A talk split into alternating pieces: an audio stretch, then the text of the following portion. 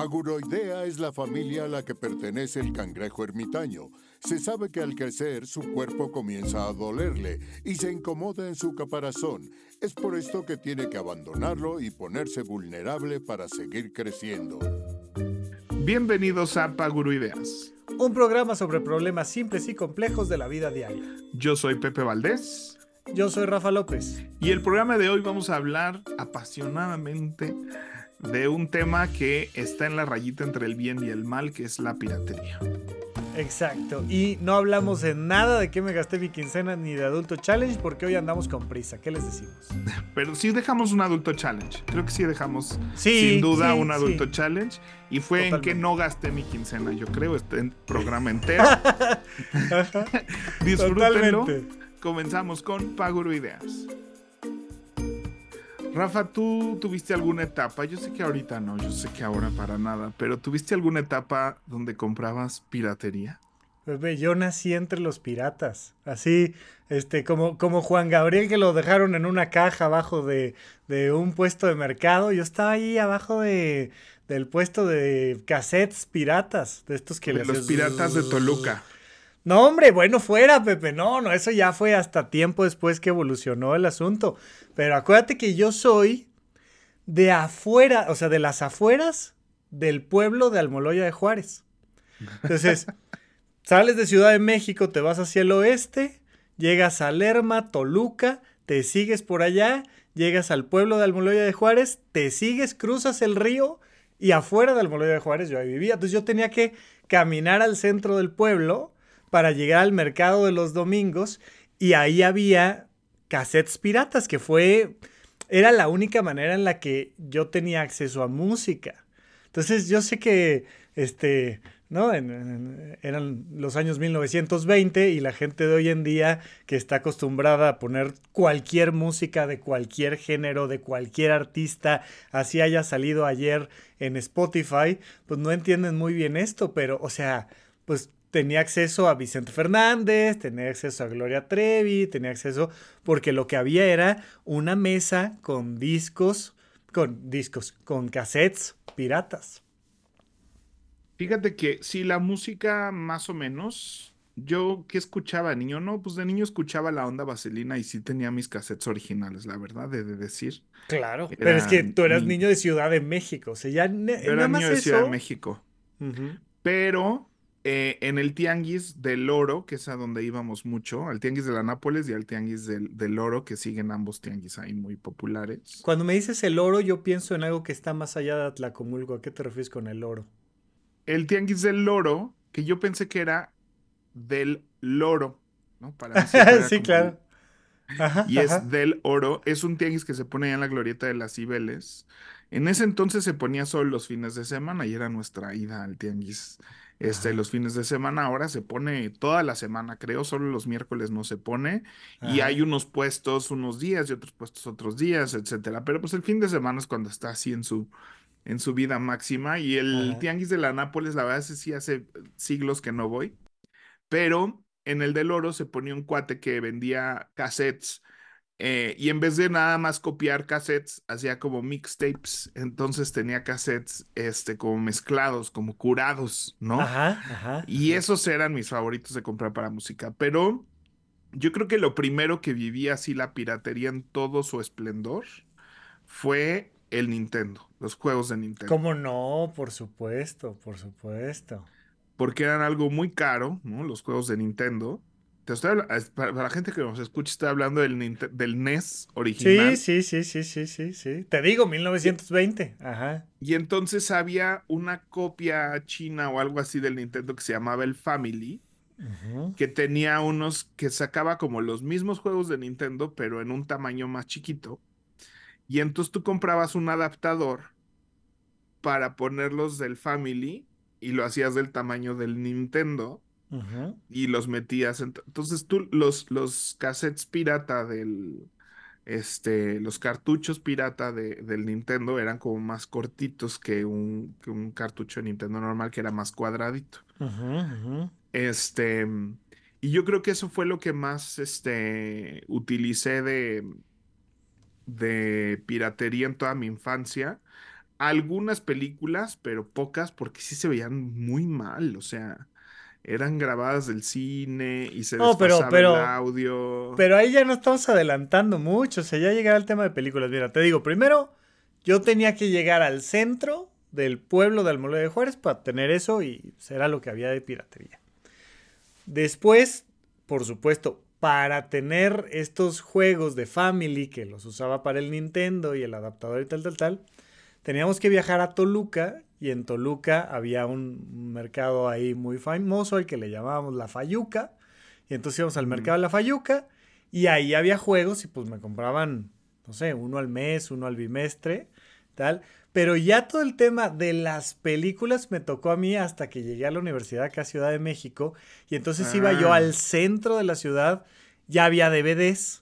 Pero y había, te tocó, sí. Claro, y había una cantidad enorme de piratería en DVD que acabo de regresar al centro la semana pasada y ya no están, pues porque obviamente el streaming se comió mucho del negocio de la piratería, porque pues iba ahí a encontrar la serie de Don Gato, ¿no? Grabada en la tele, este, de alguien que la había grabado, sabe Dios cuándo, y pues de repente empezaron a salir la, opción de, ver Don Gato en, otros formatos o de ver lo que me digas, o sea, pero es que si hubo este boom de, de, volver a ver los Thundercats y Don Gato, este, Sabrina la bruja adolescente o tal.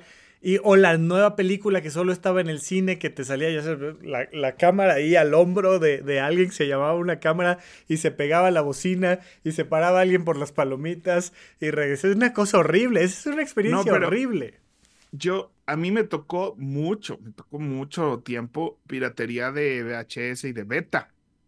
O sea, que eran los cassettes, este, pues estos pirata, y tenían un, un, este, mm, una como caja genérica donde iba el VHS y tenían un espacio para pegarles una foto, una fotografía así de estas brillosas que de velas con rollo.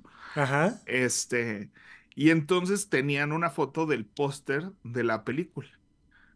¿No? Entonces todo era así demasiado casero, pero estas cajas eran así como muy, muy estandarizadas, se llamaba así películas Miguel, o, o sea, las cajas venían como generalizadas de, algún pirata profesional.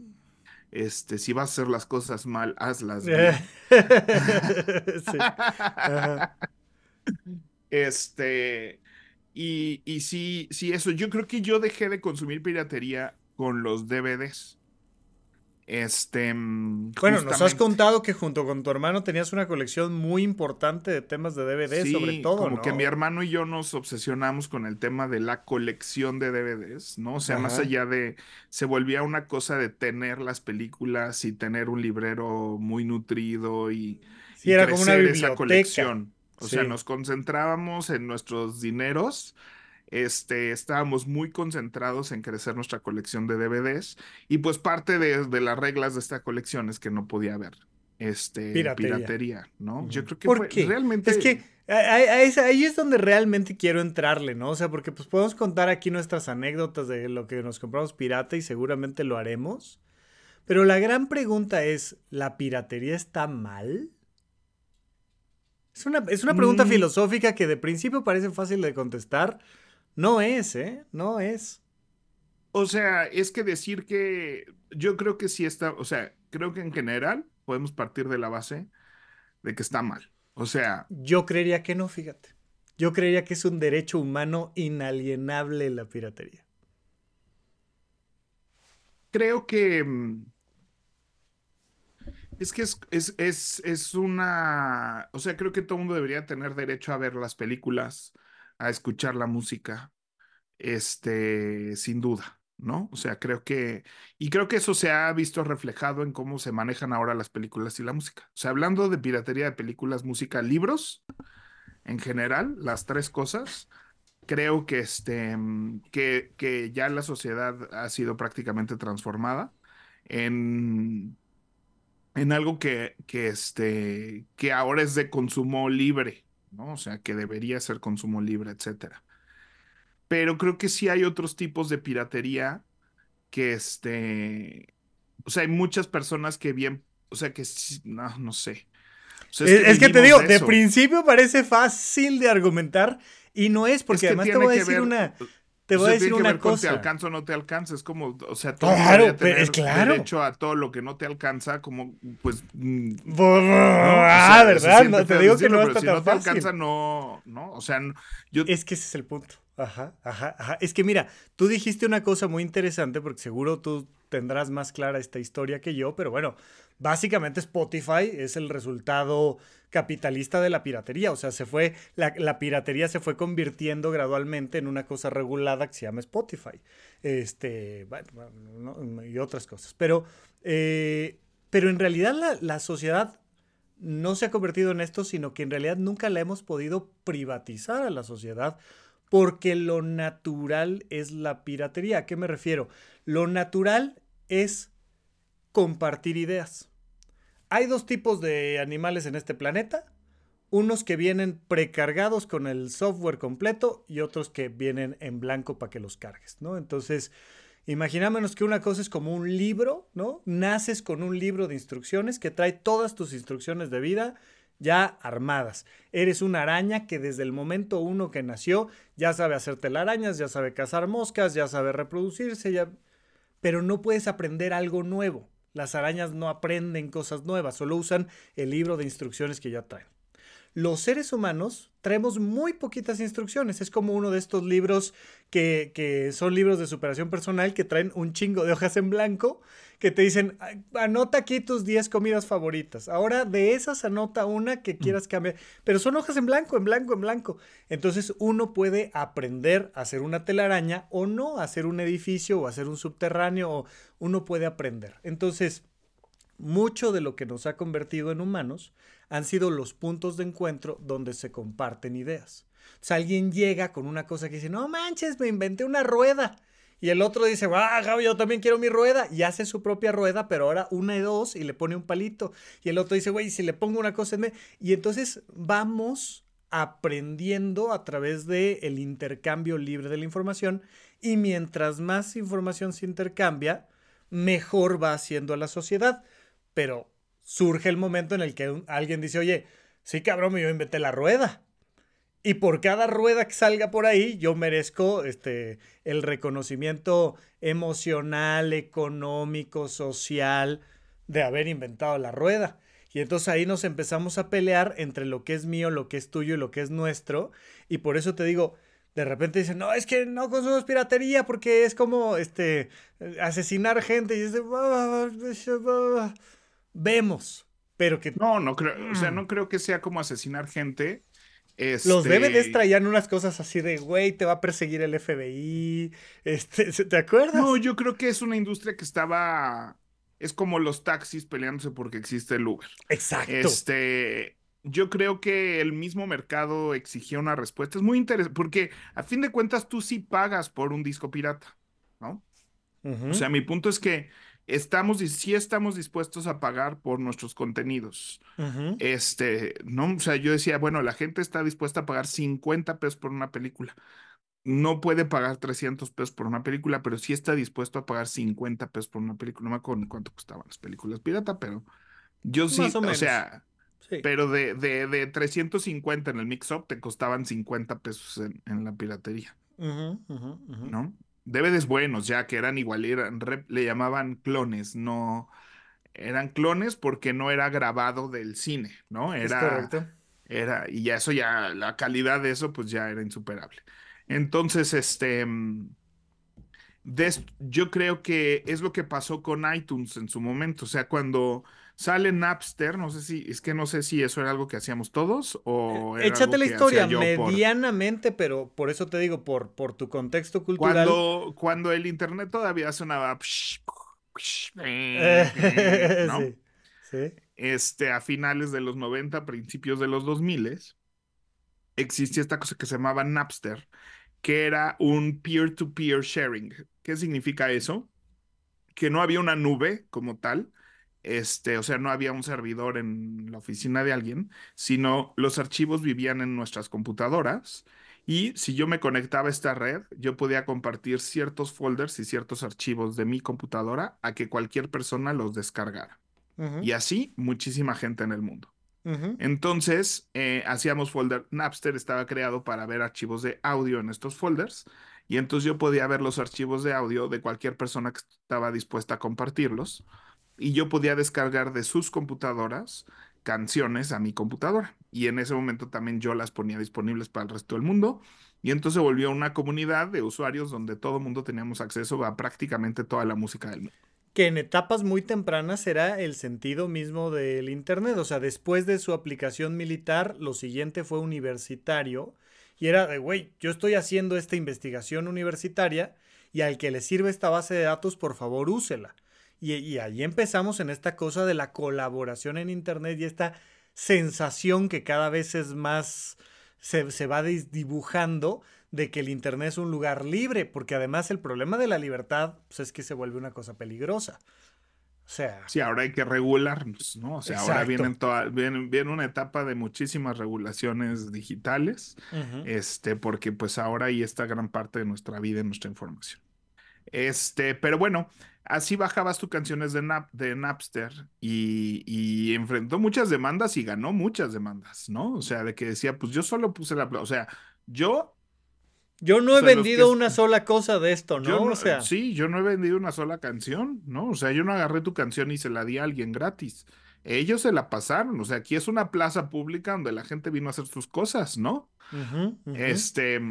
Que, que además, o sea, es algo que se puede hacer, o sea, tú comprabas el disco, el vinil, el cassette, el DVD, lo, que sea, y se lo prestabas a Pepe, ¿no? Pepe, me compré esto.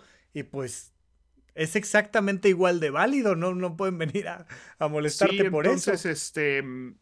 Pero pues en algún punto cerraron Napster, lograron cerrar Napster y abrió LimeWire y desapareció LimeWire y, y entró Surfshark y así sucesivamente. Surfshark tenía otra, otra, otra, pretendía ser más un Spotify que, que un Napster o LimeWire. Y este, y entonces Steve Jobs, que Dios lo tenga en su santa gloria, este, dijo, a ver, la gente, o sea, lo que está padre en Napster, o sea, el Napster triunfa no porque sea gratis Napster triunfa porque yo quiero una canción, la busco, le, doy clic, la descargo y tengo esa canción en mi computadora en ese momento. ¿No? Porque si quiero la otra canción, tengo que ir a Mixup, comprarme todo el disco que trae la canción por una canción que me interesa, ¿no?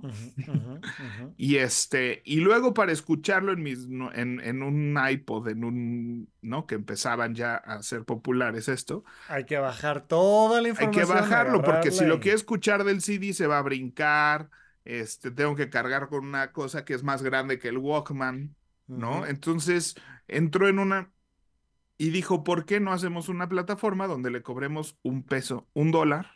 A la 99 centavos por canción a la gente. Y abre la iTunes Store. Y ¡pum! Así, un millón de canciones vendidas en el primer mes. Este, y, fue, y transformó la industria, porque eso es lo que después se transformó en, o sea, la gente empezó a acostumbrarse a consumir legalmente música del Internet. Y eso fue lo que cambió así todo todo el paradigma cambió y entonces tú te podías comprar tu, disco digital en vez de por 20 dólares, por 10 dólares y podías comprarte una canción que te gustaba por un dólar. Y además te ahorras mucho del hardware, o sea, te ahorras el costo del disco físico, el costo de la distribución, el costo, o sea, sí abaratabas y hacías por tanto más accesible todo el sistema. Entonces, este, y podías bajarlo a tu iPod, podías quemar discos incluso, o sea, este, con las, con, como tú quisieras, ¿no? Ya sea con un disco entero, con las canciones. Entonces, este, eso transformó y yo creo que lo mismo pasó después con, con las películas, porque pues hay que escuchar al mercado, hay que ver las necesidades del mercado.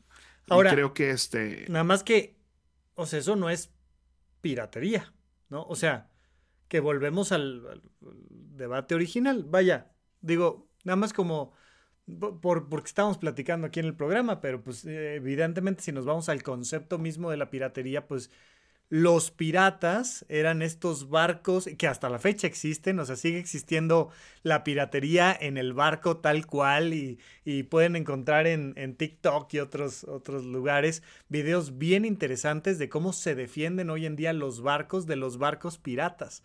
Es una cosa loquísima, sigue habiendo ahí esta cosa de, de subir al barco y de... Es una cosa interesantísima, pero es, es violencia, es un robo, es voy a ir a robarle a alguien sus cosas.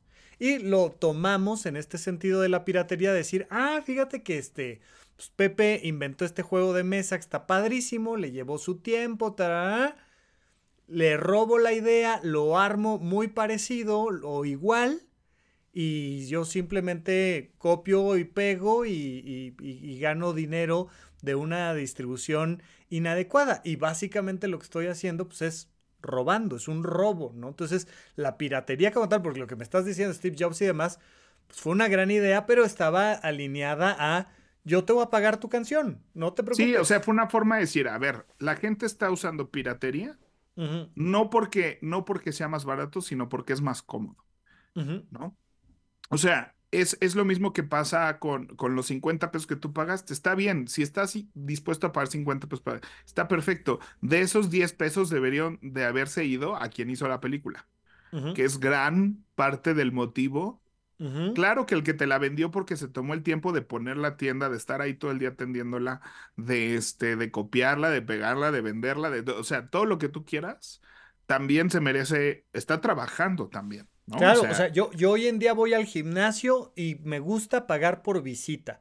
Los gimnasios se dieron cuenta que podían vender planes anuales, sobre todo en enero, para la gente que paga y no va, que puedes vender planes mensuales, planes de pareja, pero hay gente como yo que quiere pagar por visita. Si ese día voy, ese día pago y si no voy, no pago, ya está, 50 pesos.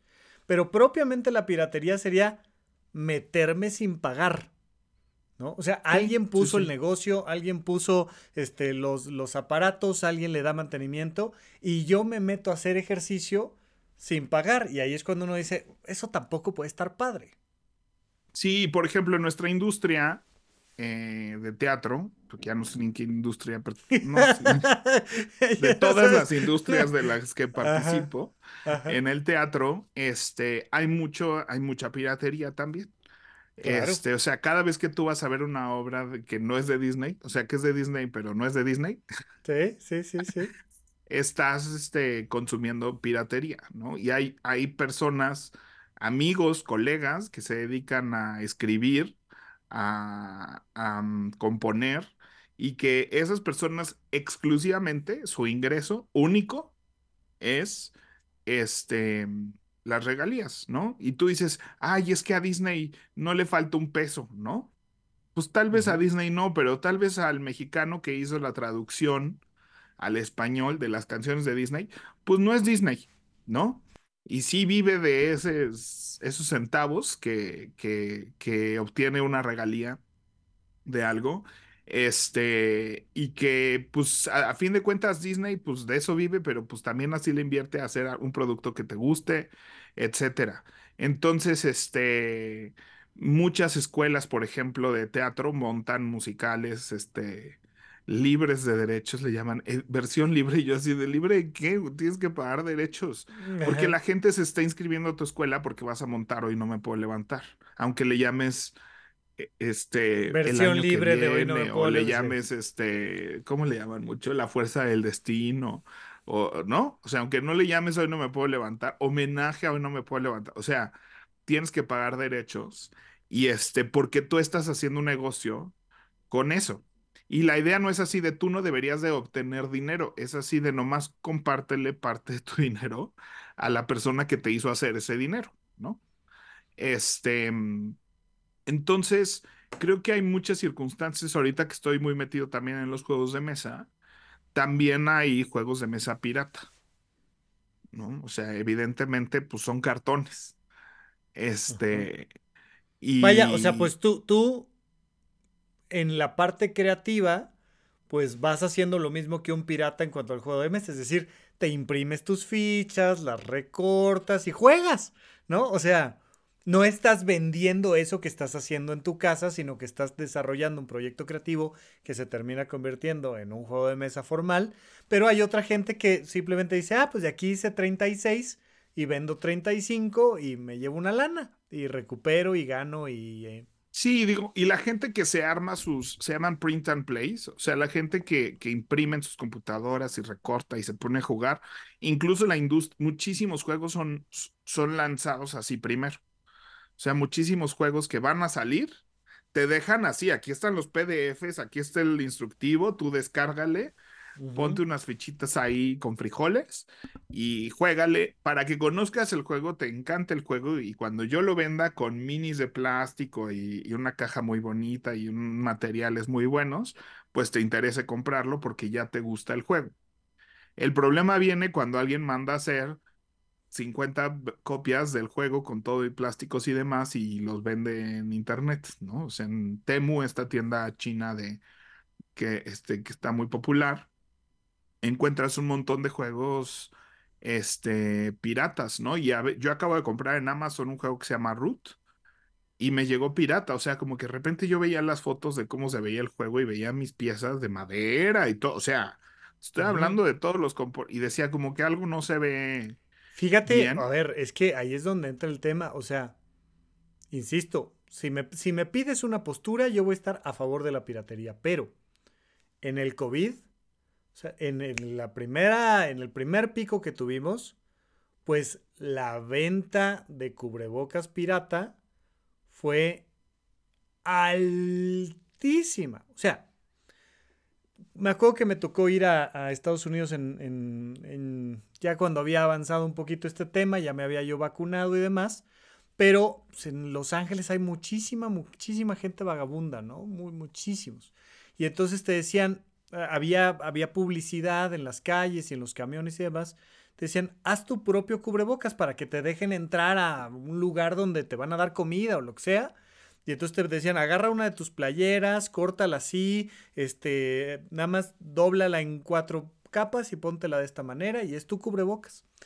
No es lo mismo decir, mm, estoy haciendo un cubrebocas porque no tengo para un cubrebocas, a que me tocó comprar en Amazon de alguna manera es como, ¿no? O sea... Sí, te da la sensación de que... Te da la sensación de que estás entrando al súper, te da la sensación de que estás entrando a una tienda, ¿no?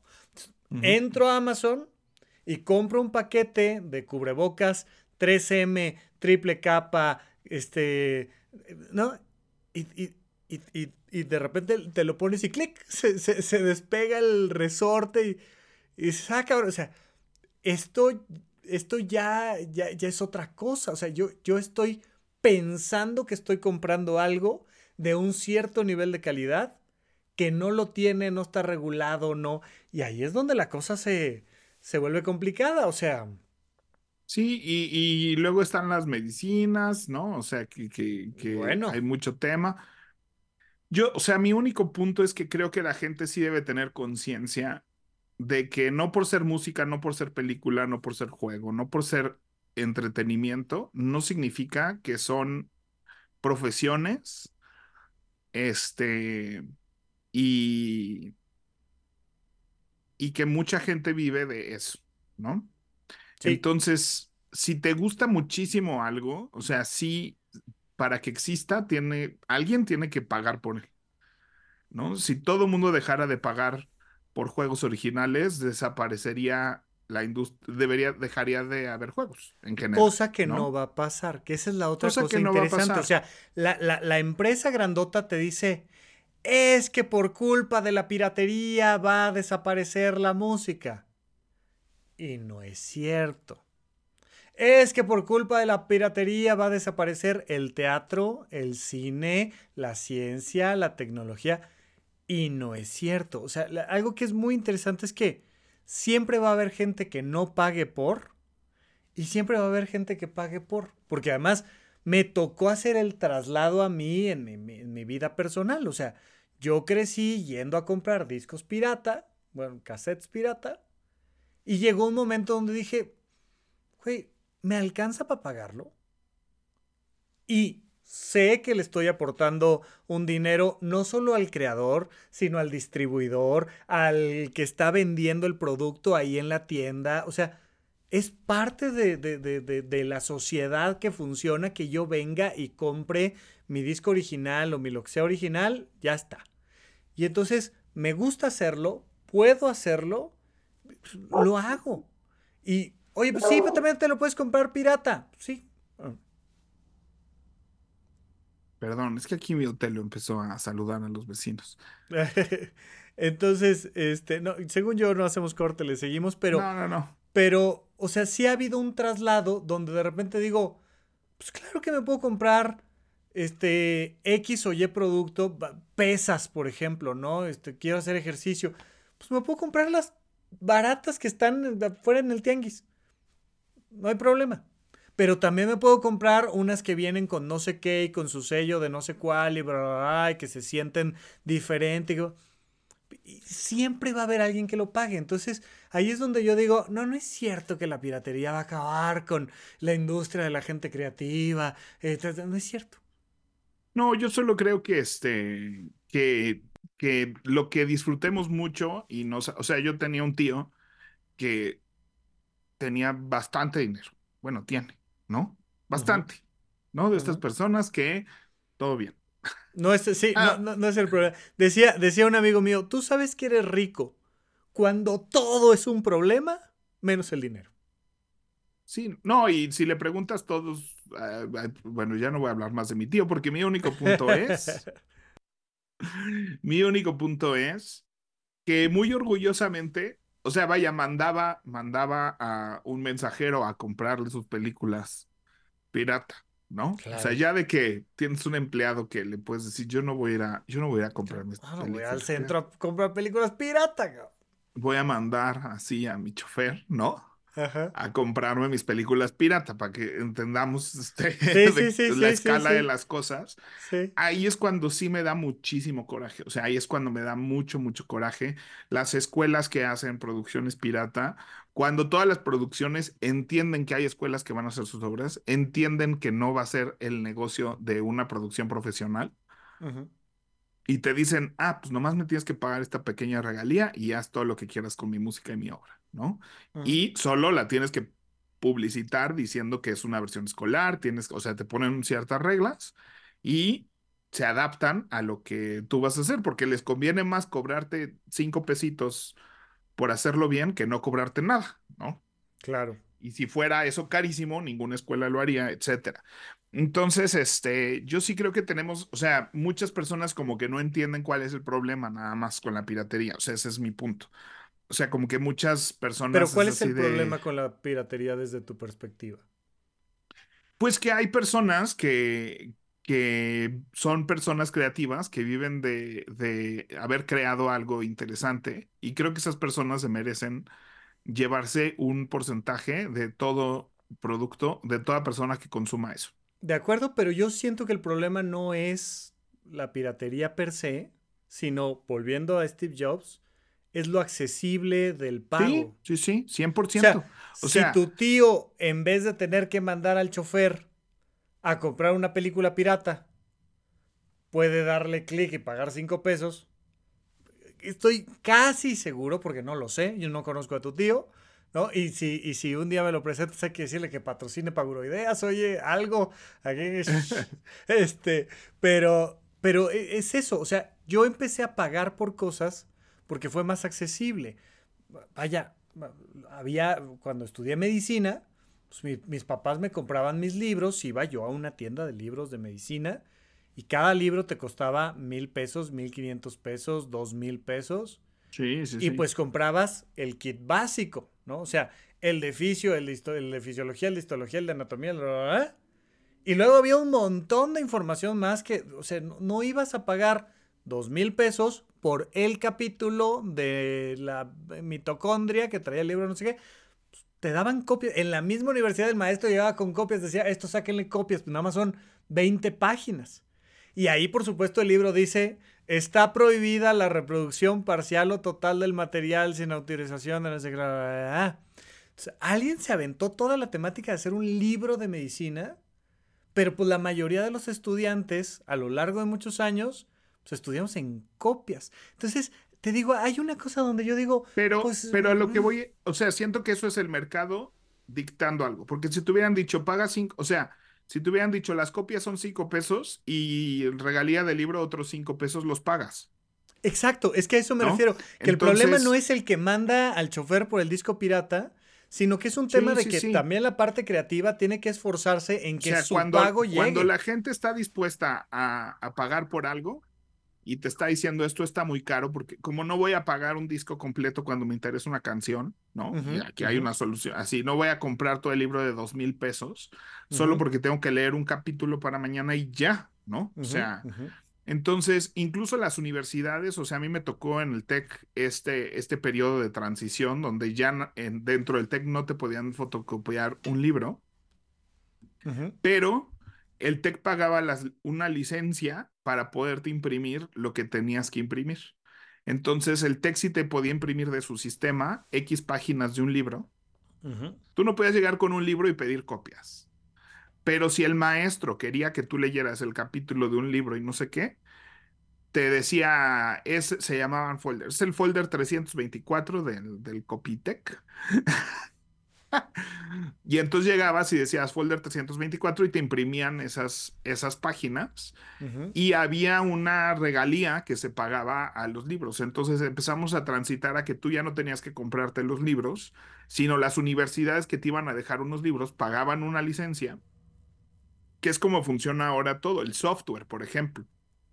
O sea, creo que el software, este, o sea, yo creo que todo mundo debería de usar software pirata si, si estás explorando, si eres estudiante, si no vives de ese, del uso de ese software, etcétera, ¿no? O sea, pero por ejemplo, casi todos eh, los softwares en general, si eres estudiante, te ofrecen este el software gratis. ¿Por qué? Porque pues yo quiero que aprendas a usar esto.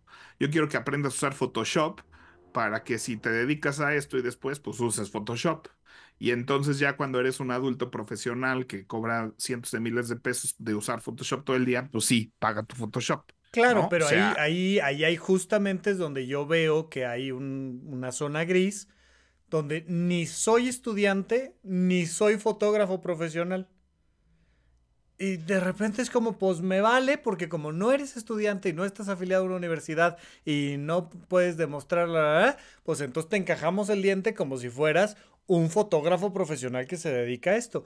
Mira, en el mundo de, de- la ciencia, la, la- investigación científica, el conocimiento real ya no viene ni en los libros, ¿no? Donde, donde está es en las revistas indexadas, revistas científicas profesionales, este, que traen artículos, que es la última investigación que salió ayer sobre X tema. Entonces, cuando yo estaba estudiando psiquiatría, teníamos una plataforma que nos daba acceso a 10 artículos mensuales o a 20, ya no me acuerdo cuántos eran, pero creo que eran entre 10 y 20.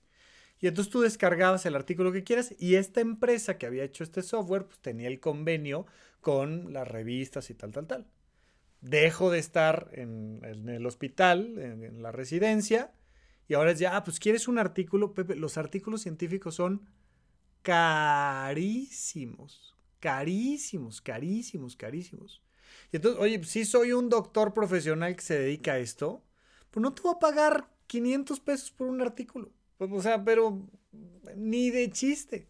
Entonces, hay una, una página que se llama CSI, CSI este,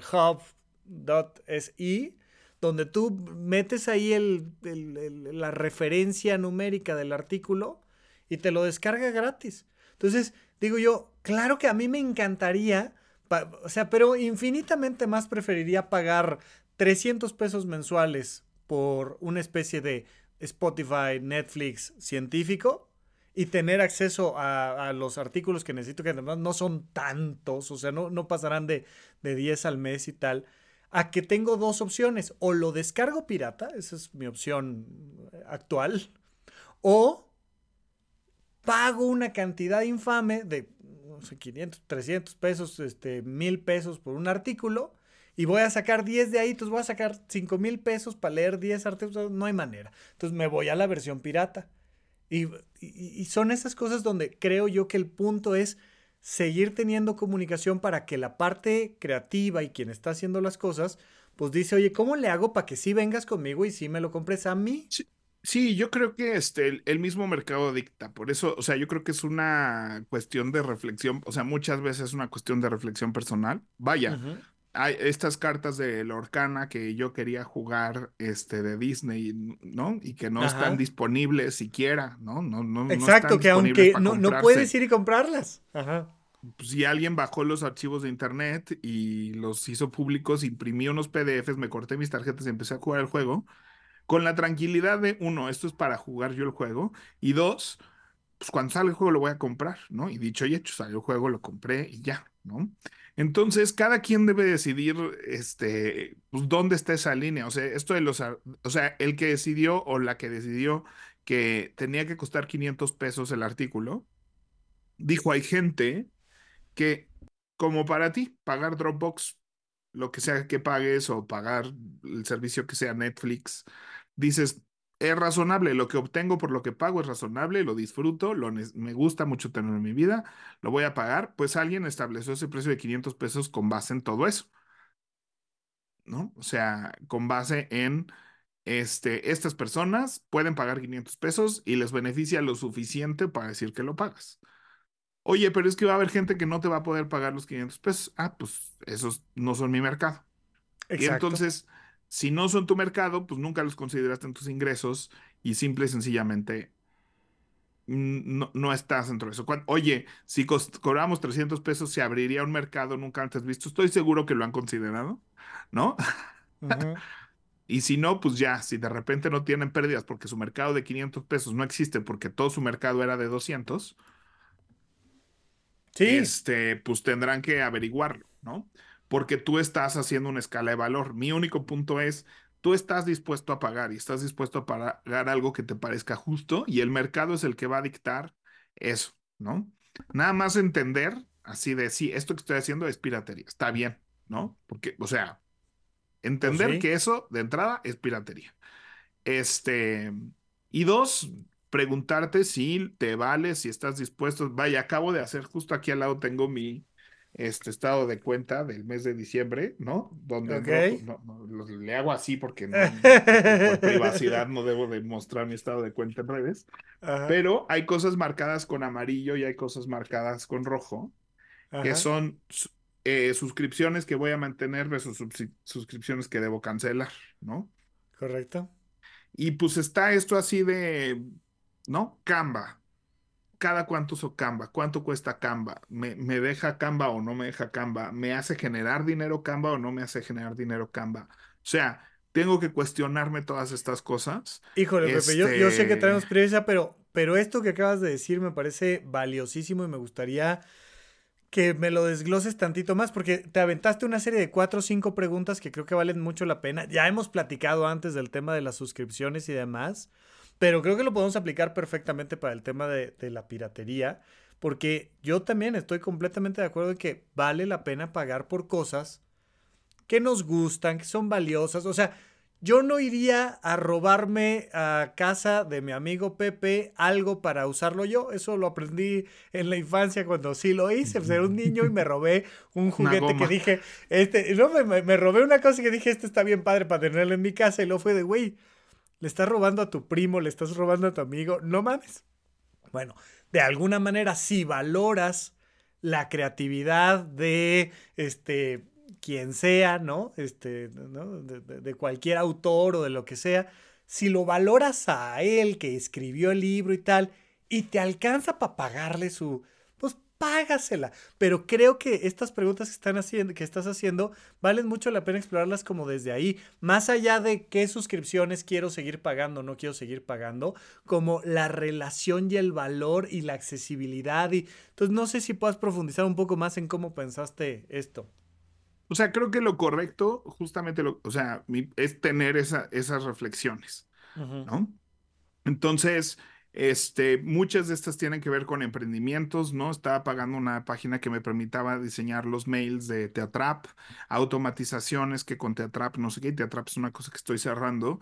Entonces, en su momento presentaron valor porque eran parte, así como tenemos muchos servicios contratados para el funcionamiento de, de Horizonte 1, este, vaya, el que, el que gastemos de repente en un micro, en una cosa para hacer esto, pues son cosas que hacemos porque es parte de tu negocio, es parte de tu entonces, sí creo que uno es entender qué estás pagando y dos, sí te representa este un valor necesario en tu día a día, en tu vida, si es algo que usas, que disfrutas, este, etcétera. Y creo que todos tenemos que hacer ese ejercicio de, pues, de todo lo que consumimos en general, pero estas cosas que son pagar un software, una cosa que tal vez podría ser gratis o que hay opciones gratis. Yo pago YouTube, por ejemplo, tengo YouTube Premium. Sí, que yo no. Lo he pagado este dos o tres veces y no le encuentro el valor a pagar YouTube. O sea, para mí, yo, o sea, ver un anuncio, o sea, que quiera poner un video y empiece un anuncio y luego entre otro anuncio, eh, no, no, no puedo, no estoy dispuesto. Y es mi principio, o sea, primero cancelo Netflix, Spotify, bueno, ya cancelé Netflix, ya cancelé Spotify, ya cancelé, o sea, puedo cancelar un montón de cosas, pero lo que más consumo es YouTube. Eso es lo que más. Y lo quiero ver, o sea, y lo puedes, lo puedes ver con anuncios y lo puedes ver sin anuncios. ¿No? Y creo que quien hace los videos que yo veo, horas y que me dan, nutren tanto, se merecen así dinero de mí, que también si ven los anuncios puede llegar tantito de dinero, ¿no? También. Pero este, pero pues quiero pagar por eso este, y, y, la empresa, ¿no? La empresa Google que me otorga el beneficio de YouTube, quiero que tenga dinerito de mí porque me da tanto de regreso, ¿no? Y pagar 100 pesos, o sea, pagar lo que me cuesta una película al mes, este, las horas y horas y horas y horas, este, que me da de, de crecimiento, de entretenimiento, este, vale la pena. Entonces creo que tienes que plantearte eso, o sea, me, me reditúa en la vida, o sea, esto es algo que es una inversión, ¿no? Es algo que uso siempre y agradezco que exista, ¿no? Este, y como muchas cosas, oye, no sé, no sé si es algo que quiero hacer o no, úsalo pirata. ¿No? En, tema de juegos, es que no sé si vale la pena gastarme mil pesos en este juego porque bájalo pirata, juégalo. Y si te encanta, pues cómpratelo, ¿no? O sea, si es algo que, que para ti representa un valor bastante grande, este, úsalo, pruébalo, pide uno antes de que este, lo compres. Y aunque lo pudieras, o sea, esta película me encanta, es mi película favorita, cómprala, ¿no? Este, tenla, cómprate. Por eso ahora las películas, todo es ediciones especiales en una caja preciosa, porque la gente ya sabe que no te vas a comprar cualquier película. No, no, no, no, por la película, ¿no? ¿no? Y, Quieres tener el, o sea, yo tengo mi colección de, de, películas de Harry Potter que jamás voy a abrir ya. O sea, porque si quiero ver Harry Potter me meto a HBO y streameo Harry Potter. ¿no? Exacto. O sea, nunca voy a sacar esos Blu-rays, ni siquiera tengo donde darles play. Pero, pues pagué por las cosas de Harry Potter que me gusta de Harry Potter. Es un artículo decorativo, sí, claro, claro. Oye, es un artículo decorativo en mi sala. Con esto que estás diciendo, yo concluyo dos, dos maneras de, de, verlo y ya me dirás si le agrego a, las cosas. Mira, yo lo que dijiste fue, o lo que entendí, sentí, más lo que dijiste fue, yo, Rafa, al menos voy a pagar por algo dependiendo de si lo que quiero es calidad, si lo que quiero es eh, brindarle una gratitud a quien lo hizo y si este, me va a dar una utilidad. O sea, yo voy a pagar un software original, un libro original, un artículo original. Si puedo, si puedo y necesito esa calidad, si puedo y me sirve para la chamba, ¿verdad? O si puedo y se lo quiero agradecer a quien lo hizo. Y voy a probar cosas piratas dependiendo de dos factores. Pues que no puedo, que pues, tengo una necesidad de, oye, necesito eso, pero no ha llegado a mi país, no me alcanza, y necesito explorar. Entonces, creo que entre la exploración y la necesidad, y entre la capacidad, la gratitud y la calidad, está ahí, ahí un poco. Pero creo que como siempre hemos dicho, ¿no? Al menos hacer, hacer la pausa para decir, a ver, güey, ¿qué estás haciendo? ¿Por qué? O sea, ¿por qué no te compras la película, la película original? ¿O por qué sí te compras este, el pirata? ¿O por qué? ¿Por qué? Y, tomar cada quien sus decisiones, ¿no? Y, y pensar de, si esto me gusta y quiero que exista más de esto. Hay que pagarlo. ¿no? Tengo que recomendarlo, tengo que pagar. Vaya, si te gusta Pagoroideas y quieres que haya más Pagoroideas, pues sabes que nosotros existimos de una plataforma que se llama Horizonte uno, Consume el contenido, ¿no? O sea, nuestra primera manera en la que tú nos pagas es con tu tiempo, porque, porque alguien le está dedicando tiempo a escucharnos a ti y hablar discutir de lo que se nos antoje cuando puede estar haciendo cualquier otra cosa en el universo. Entonces, ya ahí ya hay un pago muy interesante que consume nuestro contenido. Luego que lo compartan. Es, Oye, está padre, fíjate que platicaron de esto y está divertido, te lo puedes poner para dormir o para viajar en el auto, para lo que sea. Ah, qué padre. Y tercero, pues donde sí obtenemos un ingreso económico, porque pues, de YouTube evidentemente todavía no. Este, Suscríbanse, denle like. es la gente que termina asistiendo a nuestros eventos de Horizonte 1, suscribiéndose a la plataforma de Horizonte 1, tal. Que además nosotros sentimos que genuinamente les damos algo de calidad, con valor, estamos armando una comunidad, está padre. Y habrá gente que dice, no, mira, yo a lo mucho te doy una hora de mi tiempo cada 15 días gracias, acabó. Y habrá quien dice, para mí sí es valioso y me alcanza y puedo y estoy en la misma ciudad y voy a ir al evento y planeamos juntos y tal, y ya está. Pero a mí no, no me molestaría que, que este, hubiera un mercado pirata de, de, de nuestro contenido en Internet, que no se puede porque aquí está libre para quien quiera entrar a la computadora.